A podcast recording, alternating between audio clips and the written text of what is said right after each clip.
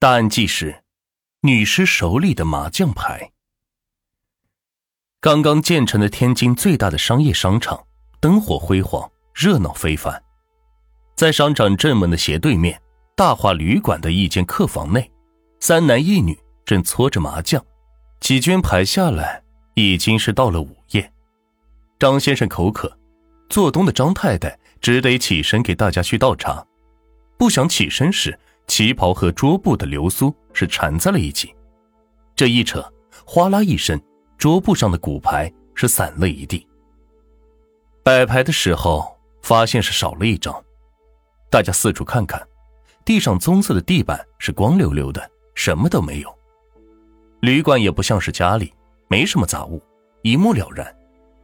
张先生便说：“你再找找，巴掌大的地方还能滚到哪里去？”张太太只得把屋内桌下、五斗橱下、床下全是又看了一遍，还是没有。大家说那就可怪了，关着门还能滚到外面去。张先生又指挥道：“你再把双人床下仔细看看，可能是滚到里面去了。”张太太只好蹲下，把床单掀起，把头是伸进床下仔细看。突然，她大叫一声，身子往后一仰，倒在地板上。脸色是煞白，牙关紧闭，四肢不雅的弯曲着，昏了过去。大家是七手八脚的把张太太扶起，不知道发生了什么事，又掐人中，又是灌水，总算是把她弄醒。张太太恐惧的睁大眼睛，用手指指着床下，吓得话也不敢说。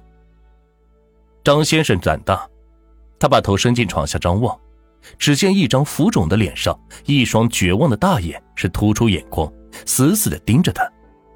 张先生不禁的叫了一声，一屁股是坐在了地上，因为那张女人披头散发的脸离他是太近了。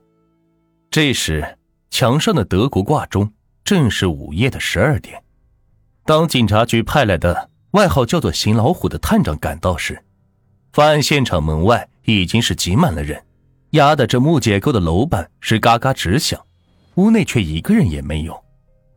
邢探长用粗壮的臂膀挤进屋内，向四个当事人询问一遍过程，便嘱咐两助手把两个双人床是整个掀起。只见那具女尸写着，被布条反捆在床屉的底部铁条上，怒目圆睁，吐着舌头，面目狰狞，连自称胆大的邢老虎都是倒吸一口凉气。根据现场法医的尸检，死者的年龄在四十岁左右，皮肤白皙，只有轻度的磕伤，穿戴讲究，戴着一个长方形的金壳手表，不像是劳作之人，是因颈部被强有力的双手扼住窒息而死，死亡的时间在二十四个小时以上。邢探长蹲在尸体旁，观察着这具死不瞑目的女人，是何人如此残忍狡猾，将人饿死？又反绑在床下，因为凶手肯定知道，不管白天黑夜，将这么个尸首运出旅馆是不可能的。如果不是那四个房客因找丢失的骨牌发现尸体，不知要几天才能被发现呢。而那时凶手早已是逃之夭夭了。当他站立起来时，发现那具女尸一只手死死的握着。他走过去将那紧握的拳头掰开时。手心处正放着一张牌，正是那丢掉的骨牌。邢探长不禁是毛骨悚然。探长便问旅馆的老板：“前天此屋住的是什么人？”店老板是哆哆嗦嗦的拿出旅馆的登记册，答道：“呃，此人名叫做李轩，男，四十岁，是北平的口音。当时说是做茶叶生意的。”满嘴茶金，中等身材，脸挺白净的，穿戴讲究，内穿西装，外罩灰缎长袍，脚穿棕色的皮鞋。十四日中午入住，十七日一早就走了。店老板是抹了把汗，邢探长点点头，又问：“他这几天和什么人有来往？”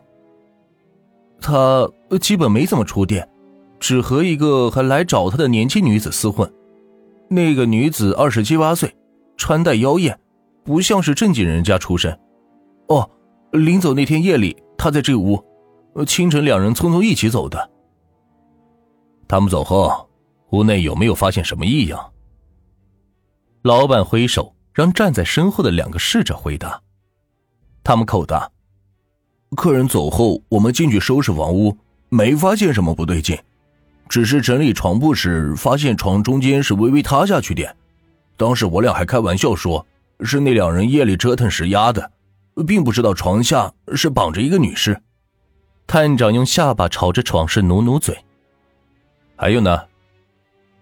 十六日晚。六七点钟的时候，这个中年女人来找过李先生。侍者用手指指在躺在地上的白布罩住的女士。因为当时来往的客人挺多的，也就没注意他走没走。就这样，询问一直到了中午，才得到了一个好消息。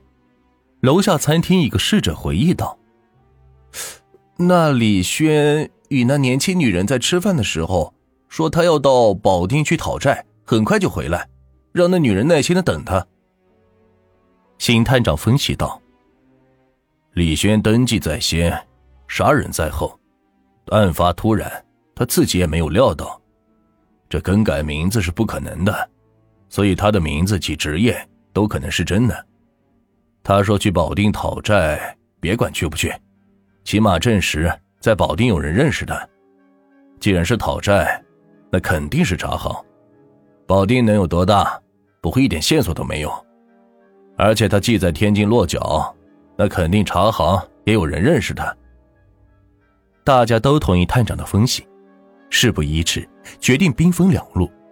邢探长带两人直扑保定，助手小龚则留在天津探查茶行。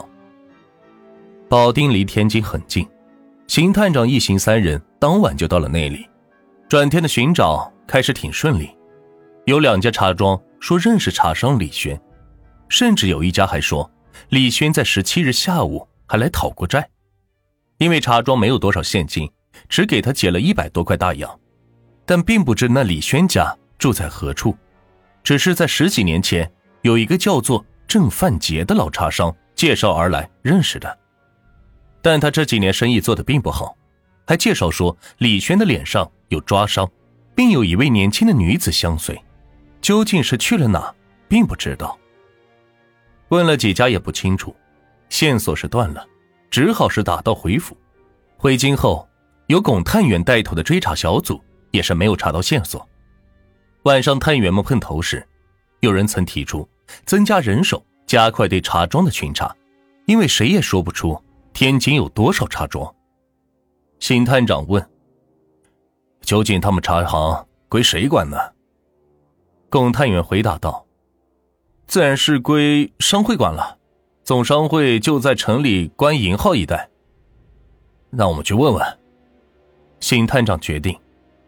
三十年代的天津，关银号是个非常热闹的地方，云集了众多的钱庄、银号、商店，人来人往，毫不逊色新兴的市中心商业商场一带。